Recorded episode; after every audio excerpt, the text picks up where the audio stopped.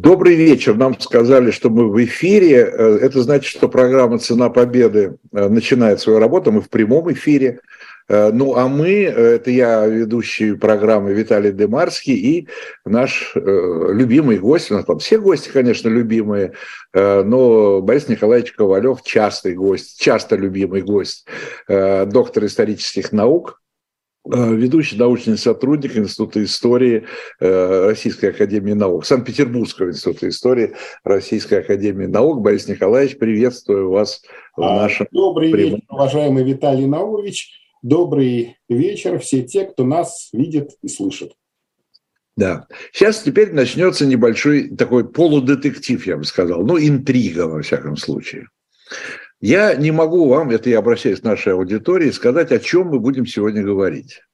Потому что, э, ну, если был бы кто-то другой, неизвестный нам человек, неизвестный историк, неизвестный гость, я бы отказался от такого эфира и сказал бы, нет, вы нам тему, мы должны ее утвердить, затвердить. Но поскольку Борис Николаевич часто к нам приходит с непонятными нам темами заранее непонятными, то мы уже к этому привыкли, мы ему полностью доверяем, и поэтому я фактически могу замолкнуть, передать слово Борису Николаевичу, который нам сейчас расскажет, о чем он будет говорить, и э, саму, сам сюжет. Борис Николаевич, вам слово. Нам внятно все. И острый гальский смысл и сумрачный германский гений, писал Александр Блок э, в своей э, мини-поэме «Скифы», э, в 1918 году, но поскольку наша программа «Цена победы», мы будем говорить о сумрачном. германском гении, а вернее германской науке, германской технике в интерпретации германской пропаганды, адресованной на население оккупированной территории нашей страны. А, то есть это, э, то есть это то, что немцы, я перевожу на такой обыденный язык, э, рассказывали на оккупированной территории нашим э, людям о том, что такое немецкий сумрачный гений. Что такое немецкий гений? Они не про сумрачный, они просто про гений говорили. Ну, раз мы Блока процитировали, конечно... Оставим слово «сумрачный». Да, оставляем слово «сумрачный», остается германский генет. И здесь, уважаемый Виталий Наумович, я хочу обратить ваше внимание вот на что.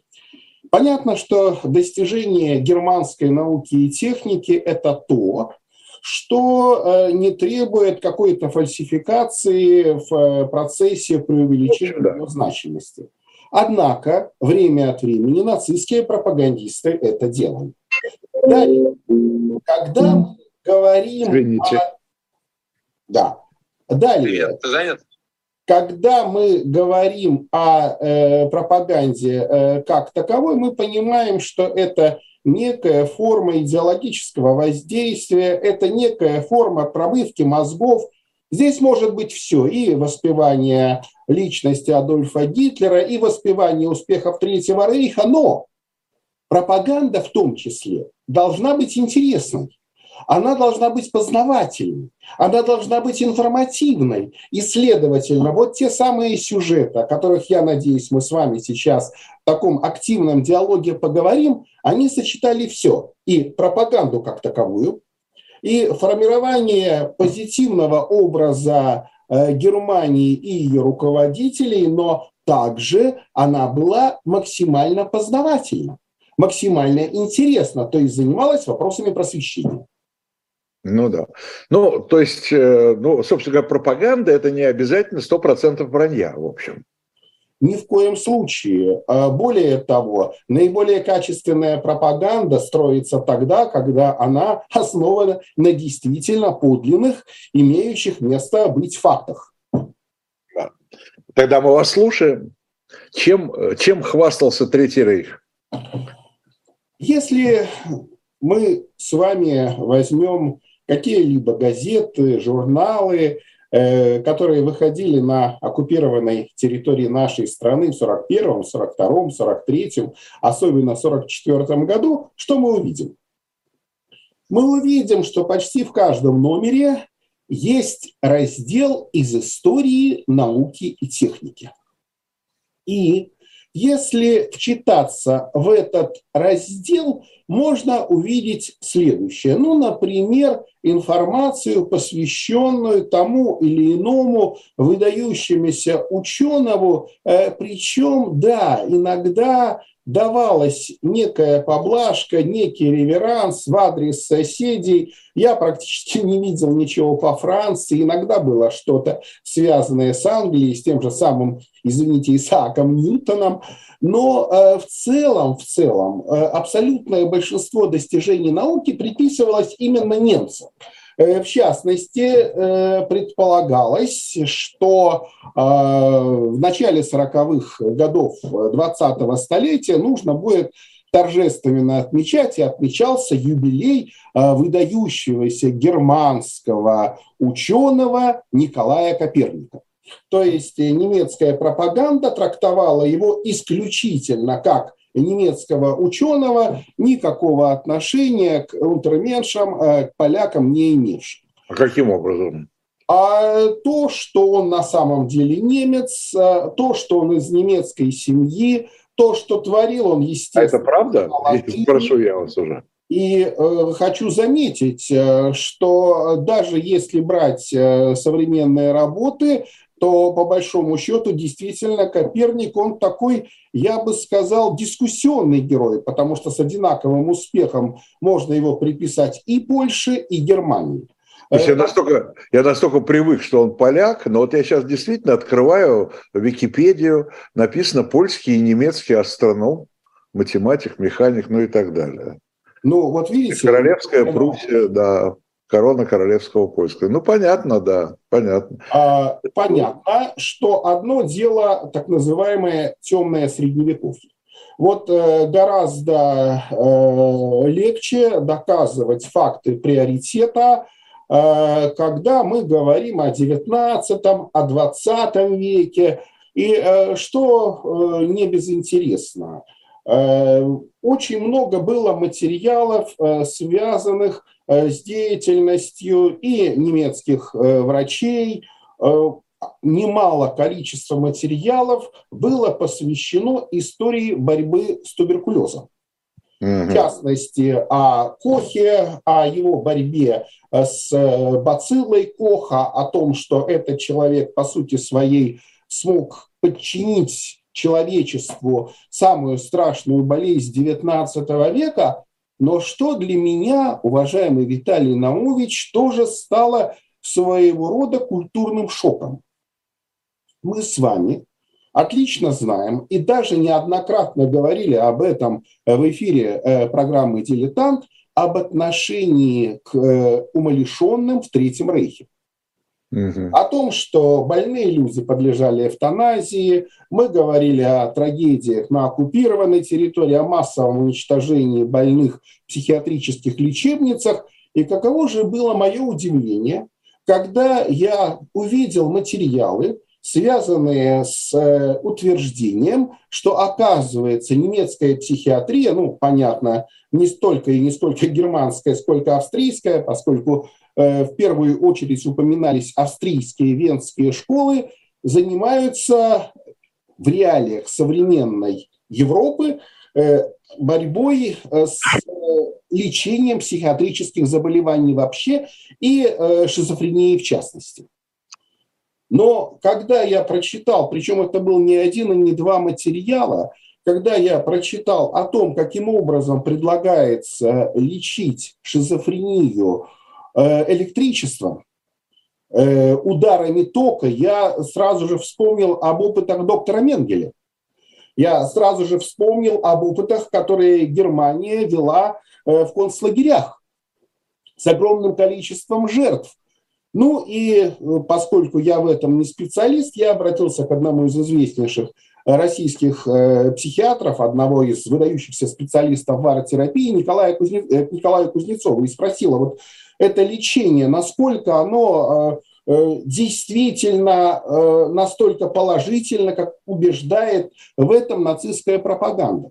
И каково было мое удивление, когда он подтвердил факт того, что в 30-е, 40-е И даже 50-е годы у нас в Советском Союзе, в частности, в военно-медицинской академии, практиковались вот те самые методики э, лечения э, больных шизофренией электрическими разрядами, но, мол, сейчас это практически сошло на нет, потому что очень тяжело определить, насколько это лечение, очень тяжелое для пациента, будет для него безопасным. А мол, вот так количество бумажек, расписок со стороны родных, близких, э, больных в конечном счете заставляет нас отказаться от данного очень жестокого, но вполне эффективного э, метода лечения. Э, а, извините, а советские психиатры пользовались этим, э, то есть советские и немецкие в данном случае, они пришли параллельно к этому или друг у друга кто-то подглядел? Судя по хронологии, получается, повторяю, опять-таки, вот из того, что я понял из немецких изданий, получается, что немецкая психиатрия десятых, двадцатых, тридцатых годов, она оказывала некое опережающее, э, некую опережающую роль. То есть и советские психиатры, советская медицина и в 30-е годы, и в первые послевоенные годы, ну, скажем так, заимствовала эти методики, несмотря на все, всю их жесткость, не побоюсь этого слова, брутальность, оказывается, она, эта форма лечения была э, достаточно эффективна и иногда э, приводила к полному исцелению э, пациента, хотя, как опять-таки же мне сказали профессионалы, это очень опасное лечение, которое иногда не очень часто, но иногда приводило и к летальному исходу со стороны тех людей, которых подвергли этому лечению. Но кроме медицины, кроме того, что якобы Германия является... Вот тоже интересная вещь. Вот такая страшная болезнь, как проказы. Э, немецкая пропаганда утверждала, что именно благодаря тому, что у Германии перед Первой мировой войной были колонии в Африке, и немецкие врачи имели возможность нести там свет просвещения, то есть, естественно, про геноцид Герера в Намибии в нацистской пропагандистской э, прессе вы, мы ничего не прочитаем, но утверждается, что где-то в Намибии немецкие врачи активно боролись с проказой, и э, по сути своей они являлись одними из э, пионеров, которые смогли почти победить эту страшную болезнь. Конец цитаты. Ну, правда, вот это утверждение не совсем соответствует э, действительности. Ну хорошо, э, ну надо, надо видимо, в разных сферах да, научных искать примеры, или, или в основном психиатрии? Ну, мы говорим не только о психиатрии, мы говорили о проказе, мы говорили о да. но если говорить о науке и технике, Понятно, что здесь мы говорим о всей многоаспектности, как с хронологической точки зрения, так и по направлению того или иного, э, той или иной отрасли человеческого э, знания на протяжении многих и многих столетий и десятилетий. Что подчеркивалось э, буквально в каждой публикации. Ну вот, кстати, если говорить о нашей стране, вот о Советском э, Союзе, о плане ГОЭЛРО, ну, как раз вот мы отмечаем в этом году юбилей этого выдающегося события, кто-то да. говорил о том, что вот план ГОЭЛРО, он был придуман еще до 17 года, еще в дореволюционной России, это правда. Но реально план электрификации начинается тогда, когда он получает серьезную государственную поддержку. Вот ну, тот же самый тезис, тот же самый тезис проводила и нацистская пропаганда о том, что если раньше деятельность немецких ученых, немецких инженеров, это была в основном сфера их индивидуальной деятельности, это была сфера их личных интересов, после прихода нацистов к власти наука благодаря позиции нацистов, становится на службу обществу. Mm. И здесь мы говорим о нескольких направлениях. Ну, э, можно бесконечно рассказывать о э, многочисленных восторженных материалах, связанных с Volkswagen, связанных с народным автомобилем. Э, более того, народный автомобиль Volkswagen подавался как одно из избирательных обещаний Адольфа Гитлера о том, что именно он продумал его концепцию. именно он потребовал, чтобы сумма, затраченная немецким рабочим на покупку этого автомобиля, не превышала 990 марок. Что именно он э, продумал весь э, комплекс, связанный с э, действием того, чтобы этот автомобиль стал доступен каждому желающему его приобрести. И здесь тоже от лукавого. Да, конечно. По сравнению с тем, что было в Советском Союзе, у немцев было гораздо больше автомобилей, но их было меньше на какое-то определенное количество людей, чем в Великобритании и тем более США. Э, к тому же немецкая пропаганда, хотя и утверждала, что машина будет стоить очень недорого, на самом деле она стоила практически в два раза дороже. И для того, чтобы несчастный немецкий рабочий мог ее приобрести, на самом деле требовалось не несколько месяцев, а э, несколько лет работы. Ну и в конце концов самое главное замалчивалось о том, что вся эта программа, связанная с народным автомобилем, после 1939 года была практически свернута. Потому что перешли на военные рельсы. Потому что перешли на военные рельсы, и это не все. Было объявлено, что те денежки, которые наивные немецкие покупатели а, в качестве некого аванса внесли на приобретение а, народного автомобиля, они переходят в фонд обороны, а деньги или машина будет им возвращена после, безусловно, победы. победы. После будущей победы. Ну, понятно. Э, что еще э, интересно? Вот когда мы говорим о символах... А так, извините, Василий Николаевич, а, ну, конечно, ничего не вернули, да? Конечно, ничего не вернули, хотя мы знаем, что уже после поражения Третьего Рейха э, Volkswagen Жук стал одним из символов, ну, скажем так, возрожденной экономики Западной Германии. Ну да. Но э, смотрите, ну мы сейчас говорим о мирной продукции, но э, немцы были, безусловно, тем более, что с таким производством, безусловно, были сильны э, в изготовлении вооружений, да, э, и, ну, их ученые в том числе.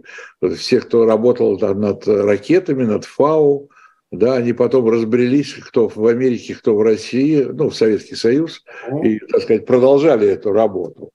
А э, это было, э, это секретные были работы, ну, работы были секретные, понятно, но э, пропаганда работала, что вот сейчас у нас будет чудо оружия, вот, вот, вот наши ученые создадут э, там ФАУ-2 и, и все, и на этом все закончится.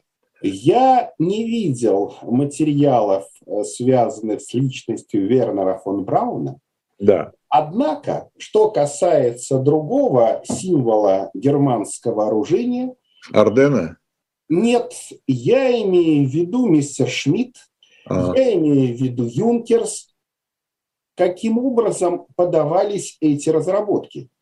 Не просто мистер Шмидт, а профессор мистер Шмидт показывалось, что немецкая академическая наука, показывалось, что немецкая инженерная мысль вместе с немецкими рабочими э, ну, соз, э, практически создают некое такое сообщество. И именно они, несмотря на э, вредительство со стороны всех мыслимых и немыслимых противников, делают самую лучшую технику. Кстати, иногда в этой пропаганде встречались и весьма любопытные конспирологические теории.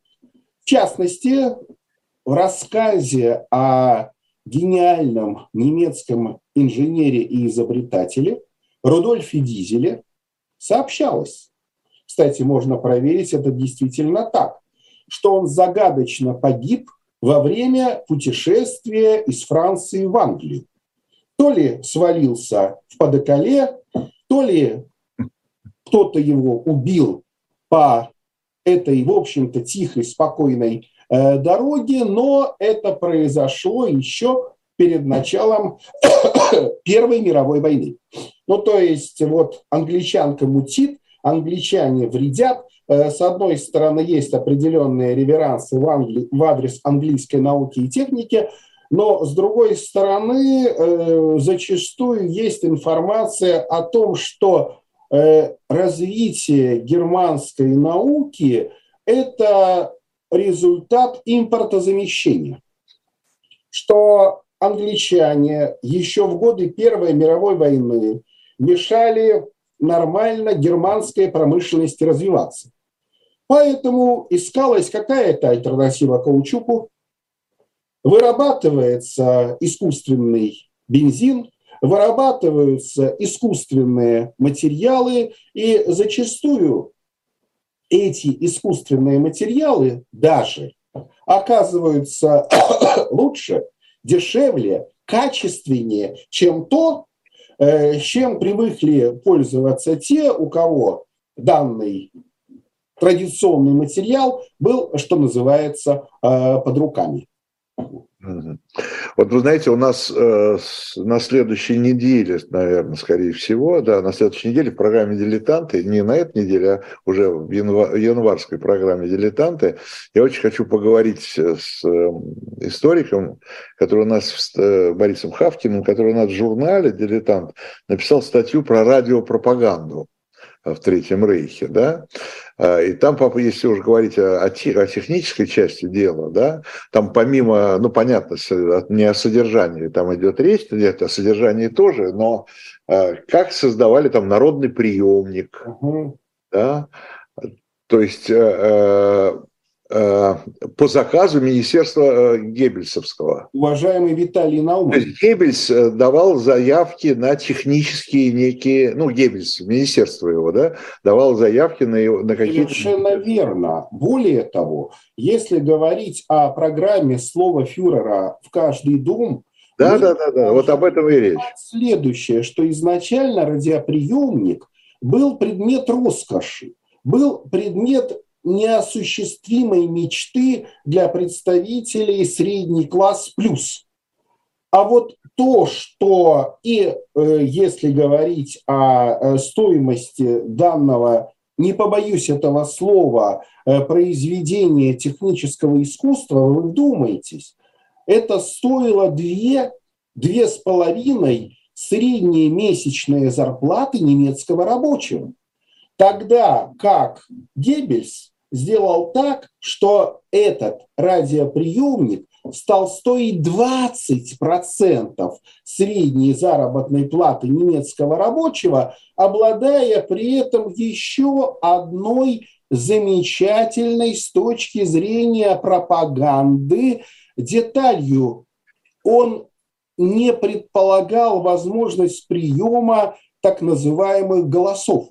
Вражеских голосов. Вражеских голосов. То есть это было очень уверенное качество приема двух-трех немецких радиостанций, которые уникально сочетали в себе и хорошую содержательную пропагандистскую часть, и что, в общем-то, включало в себя и то, о чем Геббельс неоднократно говорил, и пропаганда. То есть и пропаганда, и развлечение одновременно. И здесь тоже очень важно, что ведь э, когда вот мы говорим о науке и технике, ведь до Первой мировой войны мы говорим о пропаганде исключительно печатной, то есть газеты, журналы. Конечно. Когда мы говорим о событиях Второй мировой войны, это радио, радио это некая громкая э, связь, ну, понятно, телевидение тогда еще сверхэкзотично, но радио в рамках Германии, да, кстати, и Советского Союза, и Европы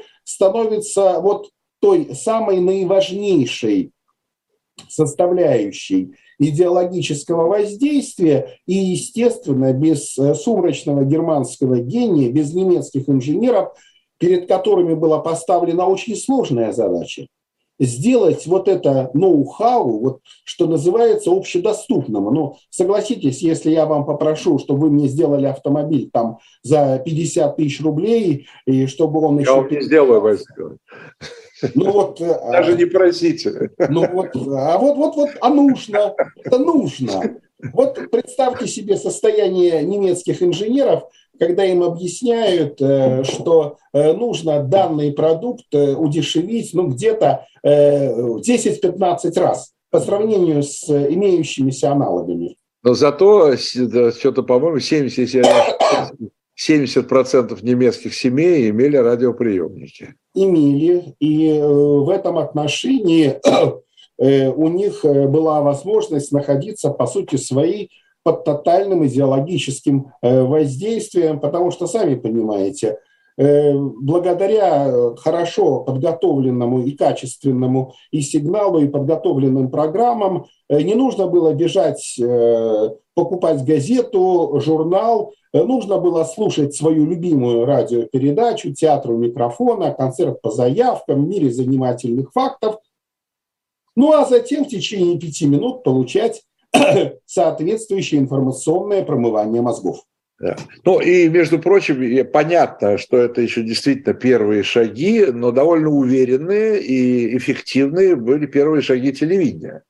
Потому что не будем забывать, что Третий Рейх – это первая страна, Э, где началось регулярное телевизионное вещание. Э, хотя... Э, началось, началось все с Олимпиады 1936 года в Берлине. Там действительно немалое количество э, немецких тележурналистов впервые опробовали себя как профессионалы именно на Берлинской Олимпиаде. Ну, конечно, никто не смог превзойти Ренни Рифеншталь, Леди Рифеншталь с ее Олимпией. Но в любом случае это было очень интересно, очень экзотично, очень дорого, хотя и в пропаганде на э, территории Советского Союза писалось о телевидении. Но, уважаемый Виталий Наумович, вспомните наш классический фильм э, «Место встречи изменить нельзя».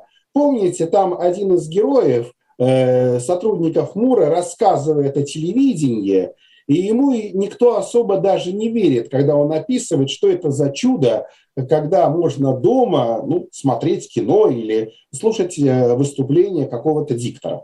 Ну да, ну я могу напомнить другой фильм. «Москва слезам не верит». Там один из героев, правда, отрицательный герой. Он говорит, скоро ничего не будет, будет только одно телевидение. Ну вот это 50-е годы, и тогда вера в абсолютное телевидение, как до этого вера в абсолютное радио превалировала участие, ну скажем но, так, творческой да. технической интеллигенции. Да, но шутки шутками, но я, я уже как-то об этом говорил. У нас была в, в программе «Цена победы» была передача про телевидение немецкое. Это очень интересная вещь, потому что а, за телевидение больше даже бралась Магда Геббельс, чем сам. А, и вроде она активно занималась, в том числе а, она человек, видимо, была креативной, как сейчас принято говорить, и не знаю, насколько это верно или нет, она, так сказать, придумала сам вот этот формат сериалов. И вот немецкие хозяюшки, вот так называемых как то ли народных домах, или как они там назывались, э, вот такие, куда они приходили там стирать, знаете, как это самое, такие красные уголки такие, да, дом быта. И там, ну, в каждый дом-то невозможно было, э, слово фюрера. Да, а вот приемники телевизионные, они еще дороже, чем радио были, естественно. И даже дороже, чем автомобили. Да, они стояли вот в таких вот э, общественных местах, и люди приходили, садились первую очередь женщины и смотрели. Ну, и тогда, кстати говоря, э, извините, последнее, что скажу, и тогда, кстати, Геббельс, ну, Геббельс тоже занимался этим и сказал, написал, что он э, дал советы Гитлеру, э, как, как часто выступать по телевидению. Говорю, что не надо очень часто, что каждое появление должно быть праздником. А если вы очень часто, то как-то к этому привыкнут. Будет интересно. Геббельс, когда его сняли первый раз телевизионщики, себе очень не понравился. Он считал, что гораздо более выгодно он выглядит по радио. Но э, в любом случае понятно, что он к радио относился гораздо более серьезно. Во-первых, это было на 100% его детище, а во-вторых, с точки зрения пропаганды, это была гораздо более всеобъемлющая аудитория. Конечно, конечно. Но э, еще последнее по поводу телевидения. Я только знаю, что в 1945 году э, американ, ну, понятно, что во время войны с бомбежками, со всеми эти э, ретрансляционные эти э, вышки всякого рода, да, и башни, они сильно пострадали.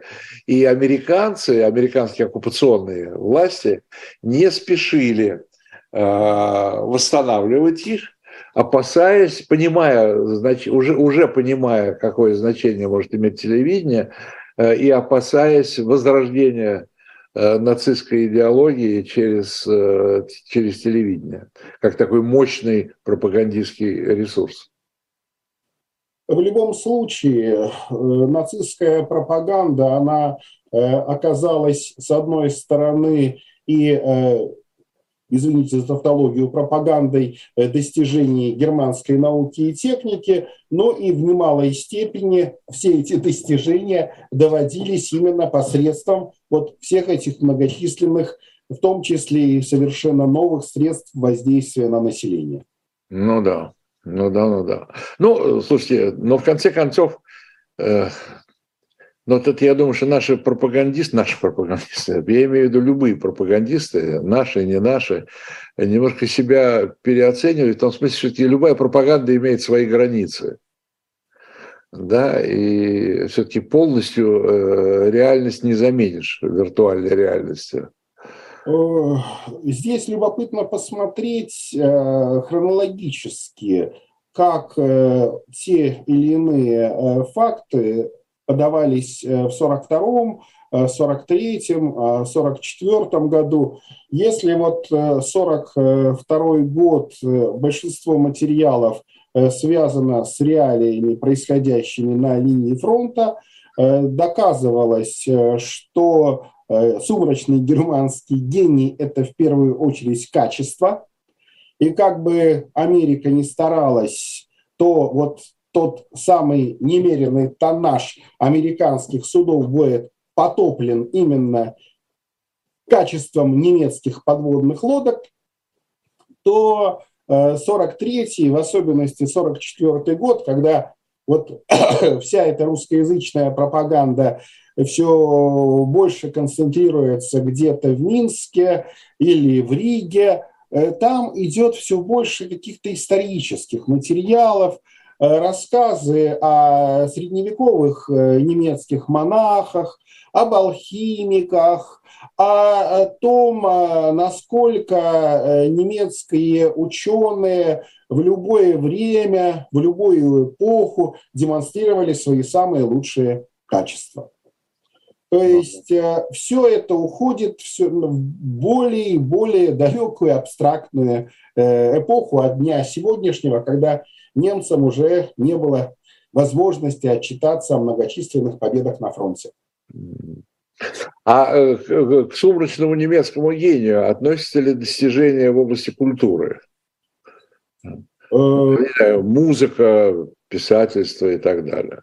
Конечно, мы можем э, говорить о том, что ну, можно найти в огромном количестве Э, изданий упоминания о Рихарде Вагнере, о э, классической немецкой музыке, о том, насколько это выдающиеся музыкальные произведения, как они э, позитивно воздействовали на композиторов других стран, включая и русских композиторов, что многие русские композиторы, тот же Рахманинов, иногда получали некую духовную подпитку из-за того, что были знатоками и любителями настоящей качественной немецкой музыки, э, с немецкой литературой э, все более сложно, потому что здесь можно э, найти максимально идеологизированных немецких авторов и антисемитского плана, и э, воспевающего многочисленные подлинные мнимые успехи Третьего Рейха. И э, вот знаете, я как-то не увидел, что вот классическая имен, да? литература, тот же самый Гёте, я со смехом подумал про Гейна, понятно, что Гейна был фигурой умолчания э, стопроцентной, но вот э, те немцы, немецкие писатели, которых можно отнести, безусловно, марийцам, э, ну, как-то вот на оккупированной территории особо не популяризировались. Э, считалось, что это, ну, скажем так, Богу Богова, Кесарю Кесарева, а вот эта немецкая литература пусть принадлежит тем, кто в полном объеме сможет оценить ее гениальное качество. Ну, тем более, что там же перевод, специально переводы не делали, наверное, да? Ну а когда... Хотя существовали на русском языке, безусловно, ну, довоенные переводы того же Гёте. Э, безусловно, да, и э, немцы относились к этому вполне позитивно, вполне положительно, хотя иногда э, вступали в некий конфликт, когда вдруг оказывалось, что немецкая литература, немецкое литературное произведение очень качественно переведено на русский язык э, переводчиком с ярко выраженной еврейской фамилией. Ну, знаете, ну, а, ну да, э, он был евреем, я имею в виду, что э, Марксом они не хвалились. Нет, Марксом они не хвалились, более того, они считали его неким э, таким, ну, некой, некой, некой заразой, э, некой порождением э, какой-то нечистой силы, э, подчеркивалось, что он к Германии никакого отношения не имеет, что это еврей, который потом оказался в Англии, и на самом деле для Германии он является таким же абсолютным злом, как и все остальное порождение от этого семитского мира. Да, не, не преподавали. Хорошо, а как это все материально обставлялось? А, ну, хорошо, были в том числе, мы уже говорили про радиопропаганду, были в том числе и на оккупационных э, на оккупированных территориях тоже на радиопрограммы, да, видимо, скорее всего. Ну, ну там что говорили. Да, э, ну что, ну обычно газеты, газеты, радио, да, то есть средства массовой информации в основном газеты, радио, э, кинематограф, э, мультфильмы, документальные фильмы, э, передвижные выставки достижений германской науки и техники, где посетители этой выставки, этих выставок получали какую-то рекламную продукцию, даже какие-то небольшие подарочки – даже э, какие-то небольшие сувениры. Именно поэтому немцы очень строго следили, вот если смотреть материалы по Орлу, по Смоленску, по Пскову, чтобы русские мальчишки, ну, скажем так, не слишком активно посещали э, данные э, мероприятия, поскольку предполагалось, что вот этой пропагандой, ну и распределением рекламной продукции нужно охватить как можно большее количество людей. Ну а понятно, что городские пацаны э, готовы были для развлечения регулярно туда ходить, что-то взять, что-то спереть, но, повторюсь, э, вот здесь э, было такое серьезное сочетание визуальной пропаганды, э, когда показывались ну, и достижения немецких рабочих, и достижения немецких крестьян, и причем показывались не только фотографии, но и какие-то документальные фильмы, и какие-то элементы продукции, какую-то продукцию можно было пощупать, можно было посмотреть, кстати, на этих выставках, э, начиная с 1942 года, э, начиналась в том числе и вербовка добровольцев на работу в Германии, но все то, что в конечном счете превратится в насильственную депортацию наших русских рабочих, ост-рабочих на принудительные работы в Рейх и его союзники. Mm-hmm. Но, э, но смотрите, то есть, э, а, хорошо, вот эти вот там кинопросмотр, это была обязаловка для местного, ну, для населения оккупированных там городов? Или ну, сами люди ходили, хоть какое-то развлечение? И так, и так. И так, и так. Так, и так. Итак, если говорить о том, что, например, э, у нас сегодня фильм э, «Индийская гробница» или что-то из э, фильмов про Тарзана или еще какая-нибудь легкая немецкая комедия, за это, естественно, нужно было платить денежки. А, Фильмы могли быть с дубляжом, фильмы могли быть э, с субтитрами, содержание фильмов могло рассказываться в самом начале, э, ну, скажем так, представителям администрации. При этом вот все вот это развлечение, оно тоже сопровождалось определенной толикой пропаганды. Это был культфильм о достижениях науки и техники в Германии – Понятно. Далее очередной выпуск Дидойчи Ваханшаву о победах э, Третьего Рейха и его союзников на фронте. Ну и, наконец, на сладкое вот то самое развлечение. Однако, если никакого, скажем так, развлечения не было, то тогда могли школьников, чиновников, э, любых желающих по мере наполнения зала – Э, ну, скажем так, устраивать э, бесплатные кинопросмотры. Но, повторяю, только был один фильм, а, качественный немецкий фильм, на который население свозилось массово и бесплатно. Я имею в виду «Еврей Зюс».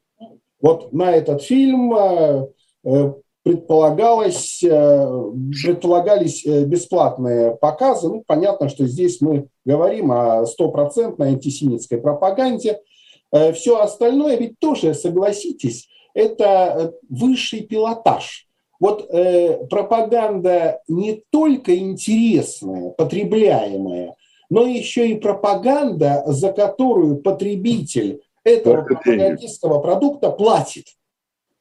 То есть, э, да, были исключения из правил, но я подчеркиваю, это исключение из правил. В большинстве своем население радостно, э, потому что форма развлечения, форма отдыха, форма некого поощрения, как кому-то казалось, шла на все эти выставки, на все эти просмотры – я могу понять наших несчастных парнишек, наших русских э, девчонок, мальчишек, когда вот они по этой выставке пройдут, им подарят какой-то блокнотик, какой-то карандашик. Да и сейчас у нас народ радостно расхватывает всю эту э, бесплатную продукцию, а тогда в условиях тотального дефицита это вообще был ценнейший подарок. Ну да. А в какой мере э, различались, э, различалась пропаганда э, на своих, на, на немцев э, и на граждан других стран? Ну, даже если брать оккупированную территорию, э, понятно, что были, том числе и с точки зрения безопасности, кинотеатры для немецких солдат, куда допускались только немецкие солдаты, и э, кинотеатры для э, местного э, населения. Если а говорить... А фильмы одинаковые показывали? Фильмы, вот если говорить о показе фильмов, ну вот я положу, сделаю вот не так вот то, что вот как бы рука на руку налагается, а вот может быть какие-то сюжеты, какие-то сюжеты... Совершенно верно. Э, понятно, доминантой был язык. Доминантой был язык, никто для немцев э, фильмы на немецкий язык не переводил, и так э, было достаточно. Может быть, какие-то фильмы с более сложными сюжетами, с более спорными, более дискуссионными сюжетами, связанными с историей Германии, ну, предпочитали не показывать. То есть то, что вполне мог понять э, немецкий зритель, для э, тех же самых русских казалось, ну, э, не обязательно показывать какие-то сложные перипетии из, скажем так, исторических событий в Германии. Но скажу, что даже если перебирать вот в памяти названия, тот же «Великий король», фильм про Фридриха II шел и в Германии, шел и на оккупированной территории практически э, всех стран.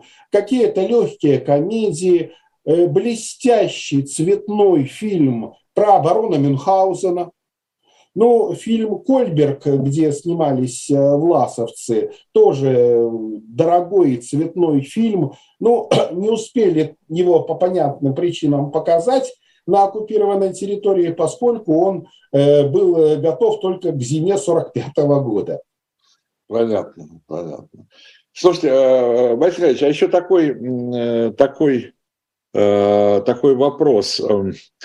Э, я помню, вы рассказывали там про старую Русу, например, да, да? что немцы, войдя туда, для них было там, ну, в общем, ну, я не знаю, даже, ну, интересно, по крайней мере, там э, посетить дом-музей э, Достоевского. Да. да. То есть в какой мере, то есть они понимали и признавали там гений Достоевского, да? В какой мере они признавали там научно-технический гений там тех же русских, да, той же России? Э, войдя на эту территорию, и, и пользовались ли они каким-то образом этим? Э, если говорить о э, русском техническом гении, то в немалой степени подчеркивалось, что успехи до 17 года в немалой степени связаны с деятельностью немецких инженеров на территории Российской империи. Что касается советской науки и техники, она постоянно дискредитировалась, э, говорилось, что в немалой степени она построена опять-таки же за счет э, тех идей, в том числе и того воровства Веймаровской Германии, о том, что советская, вдумайтесь, об этом утверждалось в Третьем Рейхе, о том, что советская наука и техника излишне милитаризированы, направлены на, что называется, э, войну, тогда как Адольф Гитлер изначально потребовал, чтобы наука и техника пришли на службу каждому конкретному немцу. Но вот, увы, так сложилось, что мы, естественно, жертва, жертва проклятых плутократов – Э, вынуждены защищаться, и поэтому наш сумрачный германский гений сейчас стал гением воинствующим. А так все во имя человека, все для блага рядового немца, рядового подданного Третьего Рейха. Ну, наверное, с удовольствием вспоминали первую, извините, первую академию Петра, где там э, сколько там процентов были немцы, да? Ну, э, если учесть, что и немецкий язык был долгие десятилетия, как и латынь, э, основным языком а, русской науки, э, это правда. И, и, в, в этом отношении ну, немецкая пропаганда не лукавила. Ну да, ну еще и вспомнить русский царствующий дом. Там тоже с немецким языком все было в порядке. Ну, между прочим, да. Да, и это лишний раз говорит, что немало вот э, весьма таких любопытных э, сюжетов, которые я, повторюсь, даже потом перепроверял, э, ну, в процессе ознакомления с соответствующим материалом, оказалось, что, ну, скажем так, или это правда, или немножко расставлены по-другому акценты. Э, повторюсь, та же самая загадочная трагическая смерть Дизеля. Кому выгодно? Вот немцы утверждают, что было выгодно англичанам. Смотрю современную литературу, никто мне внятного ответа на этот вопрос дать не смог. Понятно. А э, э, какая-то литература научно-техническая э, издавалась на русском языке для, для России? Или это только в пропагандистских целях ее Нет. использовали, но не как распространение, э, или как распространение знаний?